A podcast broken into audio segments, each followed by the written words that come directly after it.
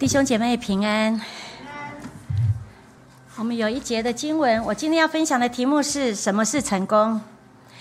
所要看的经文是在哥林多前书四章第二节。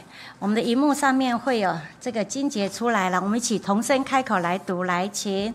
所求于管家的是要他有忠心。我们再读一次来。所求于管家的是要他有忠心。我们先一起来祷告。亲爱的耶稣，我们奉您的名在这里聚集的时候，主啊，求你真理的灵运行在我们的当中，与我们每一个人同在，特别与分享的同在。高摩你自己仆人的口，主啊，让讲的听的都一同蒙造就。在你面前这样祷告，奉耶稣的名求，阿门。我记得有一年，我参加我高中同学的同学会，大家很多年都没有见面，所以就一个一个站起来自我介绍。我的同学当中呢，有人当军官，有人当飞官，也有人当那个周星驰的御用配音的哈。那还有呢，有人当空服员，有人当老板，有人当。做那个铁框等等的，轮到我的时候呢，我就介绍我是传道人。我的同学他们听了之后都议论纷纷，就告诉我，我有听过塞工，我有听过鸡童，可是呢，我怎么没有听过传道人？哈，这是什么行业？年薪多少钱？好，后来呢，我从神学院毕业，每年神学院毕业典礼的那一天的下午，也会举办校友会。校友会呢，会有一段的时间是同班同学的同学会。不论是校友会或者是同学会，同学见面的第一句话就会问：你现在在哪里募会？会友有多少人？奉献多少？所以呢，头几年我都不敢去参加，因为我的会友只有两个。好，好，我的会友只有两个，一个是政治犯，另外一个是隐藏的会友。不管是信主或是不信主，我们都很容易从外表来评定成功或失败。有一天，我们家的伊恩，他是读小学一年级，最近告诉我：“阿妈，我告诉你哦，我们班上那个模范生呢，是因为她长得很漂亮，她才当模范生。”哈，我就发现到现在孩子的价值观跟我们不一样。他就是因为很漂亮，他才当模范生。我就告诉他，不是他很漂亮才当模范生。好，我就告诉他说，品格最重要。也许他听不懂，我希望他将来有一天可以听得懂。所以呢，从这个孩子的回应的时候呢，我就想到多年前我的孩子小的时候，我们会去参加真善美。我参加了很多年，带我的孩子参加很多年。他就不断的提醒我们，鼓励孩子是要鼓励他的过程，而不是他的结果。哇，你考一百分哦，哈，好棒哦！你考一百分。我记得以前云生他班上一个同学就是这样，他那一次考不好，其实他也考得不错，只是不达达不到妈妈的标准，这个孩子就偷偷改分数。所以呢，因为很多的孩子就是为了要得到孩子的爸爸妈妈的赞美。所以呢，他就会不择手段。所以，当我们在鼓励孩子的时候呢，是要鼓励孩子的过程，而不是那个结果，哈，而不是那个结果。我就想到，在四世时代的以色列光景，就在当我们在读四世纪的时候，他的光景就是他们得罪离弃神，神就兴起了外邦人来攻击他们。当以色列百姓哭求的哭求神的时候呢，神就兴起士师来拯救他们。拯救完一段时间之后呢，他们又去犯罪了。所以呢，在整卷的士师当中，神兴起了很多士师。在这些士师的里面，我觉得最戏剧化就是最后出现的参孙，我们大家都很熟悉。参孙出生在以色列人最黑暗的时代，他们因为行神眼中看为恶的事，所以呢，上帝就把以色列人交给非利士人达四十年之久，可以说是在四师时代以色列人受压迫最久的时代。这是记载在四师十三章一节有提到，参孙是在这个非常时代的一个佼佼者。可是，在他在他的身上有许多让人羡慕的成功，哈，有许多让人羡慕的成功。在四世纪的十四章第五节记载，他可以徒手撕裂狮子，如同撕裂山羊羔一样，很厉害，很有力气。另外，在四师十四章十九节，他可以一下子打死了三十个非利士人。在十五章四节提到说，他可以一个人抓三百只狐狸哦，哈，他可以抓三百只狐狸。十五章十五节提到，他伸手拿起卢塞骨，就可以击杀一千人。十六章三节提到，甚至可以将加萨城门整个拆下来，而且扛着走，成功不成功？很成功，好厉害哦！真的就是像一个英雄一样。可是呢，他的下场很悲惨，他的下场哈，非常的悲惨。成功是什么？我觉得成功就是忠心顺服神的真道，忠心顺服神的真道。在刚刚我们所读的经文《哥林多前书》四章二节提到，所求于管家的是要他有忠心。在上帝眼中的成功，应该就是忠心顺服。参孙失败的原因，是因为他没有遵守神的吩咐，因为他一出生，他就是拿细尔人。所以，当拿西尔人是应该很谨慎的，因为神吩咐拿西尔人有几个特点：清酒、浓酒都不可以吃，不可以喝；一切不洁之物也不可以吃，甚至不可以用剃头刀剃他的头发。可是参孙不以为然，他通通都做了。哈，他通通都做了。这也让我想到《民数记》二十章记载。以色列人再一次的向摩西发怨言，抱怨没有食物，没有水。于是摩西和亚伦来到上帝的面前，俯伏于地。当他们俯伏在神的面前的时候，神就指示他们，就指示亚伦跟摩西说：“招聚会众，在他们眼前吩咐磐石，磐石就会流出水来，就会从水就会从磐石流出来。”摩西就听了上帝的话，他就招聚会众到他的眼前。可是呢，当摩西看到这一群怨民的时候呢，他里面忍不住就很生气、气愤的说：“你们这些背叛的人，听我说，我为你们使水从这磐石流出来吗？”就是摩西已经快气死了，看到这一群暴民的时候、怨民的时候，他就很生气。讲完之后呢，摩西他就举手。用杖击打磐石两下，神的意思叫他吩咐，对不对？可是呢，摩西太生气了，就击打两下，就有许多水流出来，会众和他们的牲畜都喝了。当我每次看到这一段经文的时候，若照属世世界的看法，摩西是成功的，对不对？好，按照世界的看法，摩西是成功的，好像摩西又当了一次的英雄。因为好像神借着他满足了百姓的要求，这是世界的看法。可是呢，若是从属天的眼光来看，摩西是失败的，因为摩西在气愤中，他忽视神指示他是要用吩咐磐石。相反的，摩西他却是击打磐石两下，因为这个举动让摩西进不了应许之地。哈，进不了应许之地，因为神对他说：“因为你们不信我，不在以色列人眼前尊我为圣，所以你们必不得领这会众到我所赐给他们的地去。”从摩西的例子来看，人的推崇跟神的喜悦是完全不一样的。哈，是完全不一样的事。任何一个人都可以对主。和对主的话忠心。当我们对主忠心，对主的话忠心，其实是不需要有特别的才干跟恩赐的，也不用在乎我有多少软弱或缺点，只要我们对主忠心就可以了。所以，成功就是对神忠心，并且忠心的把神的话遵行出来，借着圣灵的引导跟帮助。可以运用在我们生活的每一个部分，好，所以我们需要遵行神的话。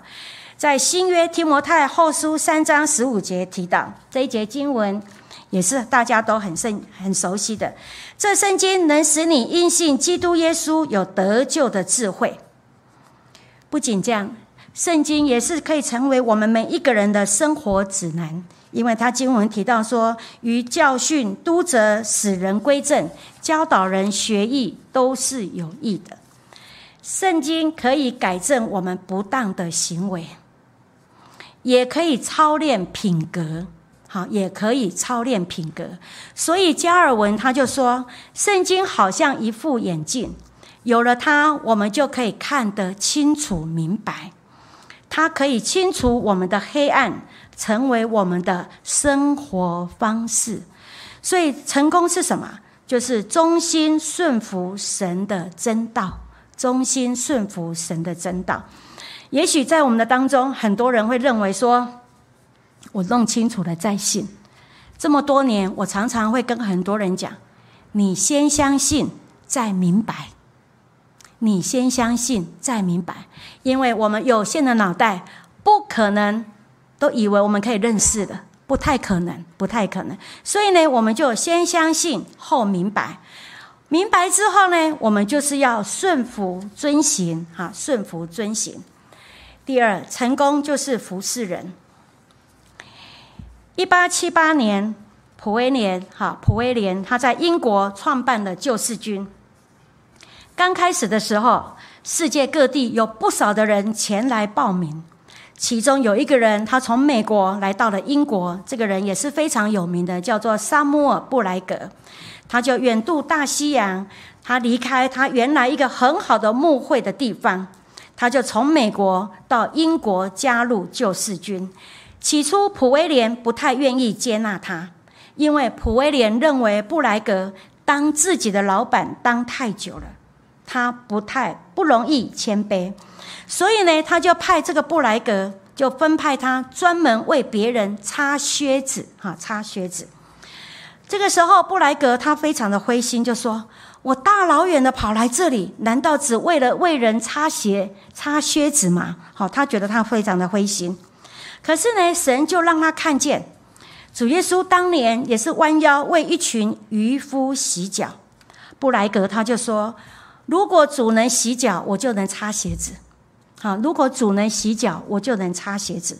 就从这样的心甘情愿为人擦鞋子的态度，他可以算是成功了。因为他活着的时候呢，他就不断的效法耶稣，所以他的一生就秉承着这样仆人的态度来服侍。最后，这个布莱格成为救世军在美国最高的负责人。马太福音。二十章二十八节说：“正如人子来，不是要受人的服侍，乃是要服侍人。”今天这个时代已经不流行牺牲奉献的，而是看有多少人服侍我们，来评定我们是否成功。因为世界就是以权力、财富、地位来评定我们这个人是否成功，哈，来评定我们是否成功，这是世界的标准。可是呢，我们需要学习神的标准。若是我们要追求世界的成功的标准，可能我们每一天都会劳苦愁烦，对不对？永远以为爬到了再上去，哇，上面还有更厉害的，就一直往上、往上、往上爬，其实就会劳苦愁烦。所以呢，让我们在每天的生活中来操练，操练什么？我们随时可以准备好服侍人。不是按照我们原本的计划或认为方便的时间。我愿永远记得有一天，有一年，我们正在家吃饭，牧师就吃了一口饭，有人打电话来，牧师，我们家钢琴搬刚搬到一半搬不动了。啊，牧师说：“哦，好，我来。”好，牧师就跑跑跑，好就跑去，到跑到哪里去帮人家家里弹弹钢琴。原来的计划很多的时候，我们有原本的计划。这个时候我要做，我要吃饭。这个时候我要做什么什么？可是呢，在服侍人的上面，有时候神会让有一些有需要的会打乱我们的计划。所以呢，我们要愿意被操练，随时准备好服侍人，随时准备好服侍人。第二，要留意周围的需要。什么叫留意周围的需要？也就是。一有机会就应该对众人行善，对信徒更要这样。好，更要这样。我们常常因为敏锐度或是机动性不够，而错失很多服侍人的机会。就是我们敏锐度不够，或者是我们机动性不够，所以我们错失了很多服侍人的机会。我们可以从没有人愿意做的小事上开始操练。好，我们从没有愿没有人愿意做的小事上开始。耶稣专做一些每个人都想避免的卑微的工作。耶稣为门徒洗脚。他帮助小孩，因为他说：“让小孩到我面前来。”他也预备早餐。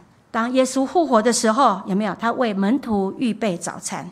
耶稣他服侍那些麻风病人，他服侍那些很卑微的人。可是耶稣也不会因为做了这些事情而让他有失身份，好，而让他有失身份，没有。保罗，当我们读《使徒行传》的时候，保罗也是这样子。当他在沉船以后，他也是到处去捡柴生火，让旁边的人可以取暖。可是你说保罗，他也跟其他在船上的人一样啊，他也很疲惫。可是保罗，他却是看到旁边这些人的需要，他也是做了这些很卑微的工作。所以呢，我们需要。就是留意周围的需要，好，留意周围的需要。第三，不要拖延，或者是等待更好的时机，千万不要说有朝一日，或者是时机成熟了，或者是我够优秀才来做，好，都不是，都不是，好，不要说啊，等到时机成熟。啊，教会目前缺少洗碗跟打扫的时机成熟，我才来做。也许你就错失机会了。我就曾经错过一次机会。当我们当中有一个小芬姐妹，她已经回天家了。在她回天家的前两个礼拜，神一直感动我要找他一起吃饭。我就跟他说：“小芬有空，我们一起来吃饭。”他说：“好好好。”后来两个礼拜后，他回天家。我非常的懊悔，我说神啊，你感动我，我没有及时的做，所以很多的时候，哈，我们就是觉得有朝一日时机成熟了，或者是我们在参与很多的侍奉的时候，我们就觉得说，等我够好了。若是我是完美主义，我没有一天是够好的，没有一天有一天是会够好的，因为圣经告诉我们，只要我们愿做的心从心里住。从心里做，像是给主做，必蒙悦纳。好，就是，就是我愿意做，好，就必蒙悦纳。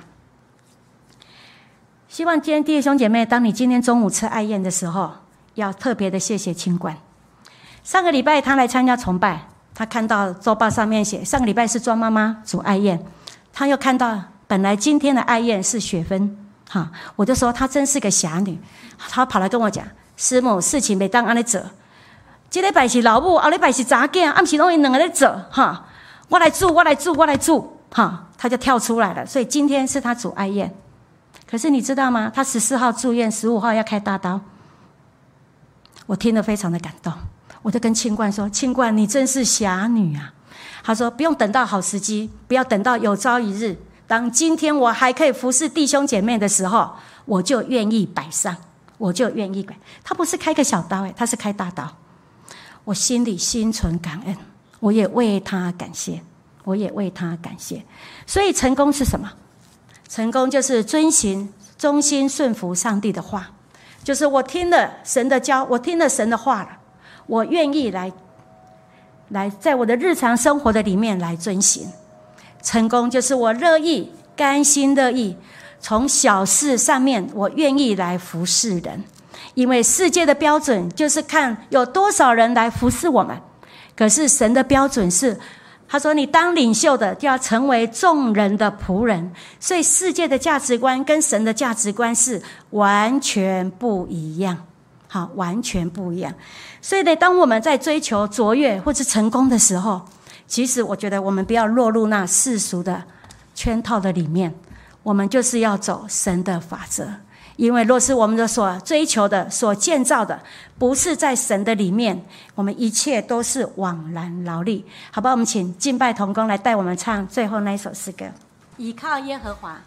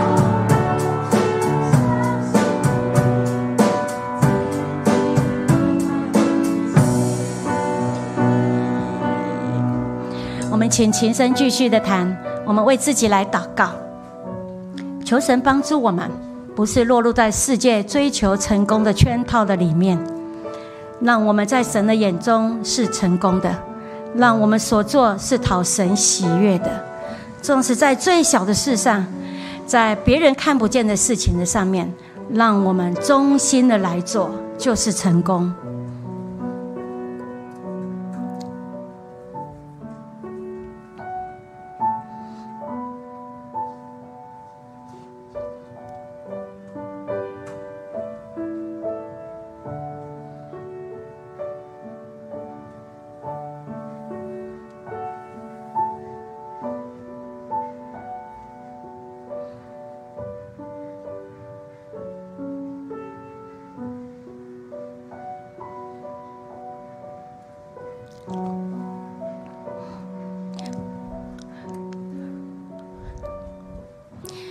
主啊，你知道这世界的标准，或者是这世界常常拿我们跟别人比来比去。有时候我们也习惯把自己拿来跟别人比来比去，以至于我们落入在那个劳苦愁烦的里面。主啊，我们也落入到那一种的不平静的里面。主，谢谢你，你从来没有用外表来评断我们。主啊，你所看重的是我们的内心。主啊，让我们的内心，我们愿意来遵守、顺服、遵行你的话而行。主啊，也让我们学会在小事上忠心。主啊，也让我们乐意来效法你的榜样，我们乐意来服侍有需要的人。主啊，当我们在侍奉的上面，主啊，让我们的动机单单为你，单单为你。主，谢谢你，谢谢你。主啊，愿你来垂听。众人在你面前的祷告，祷告奉耶稣的名求，阿门。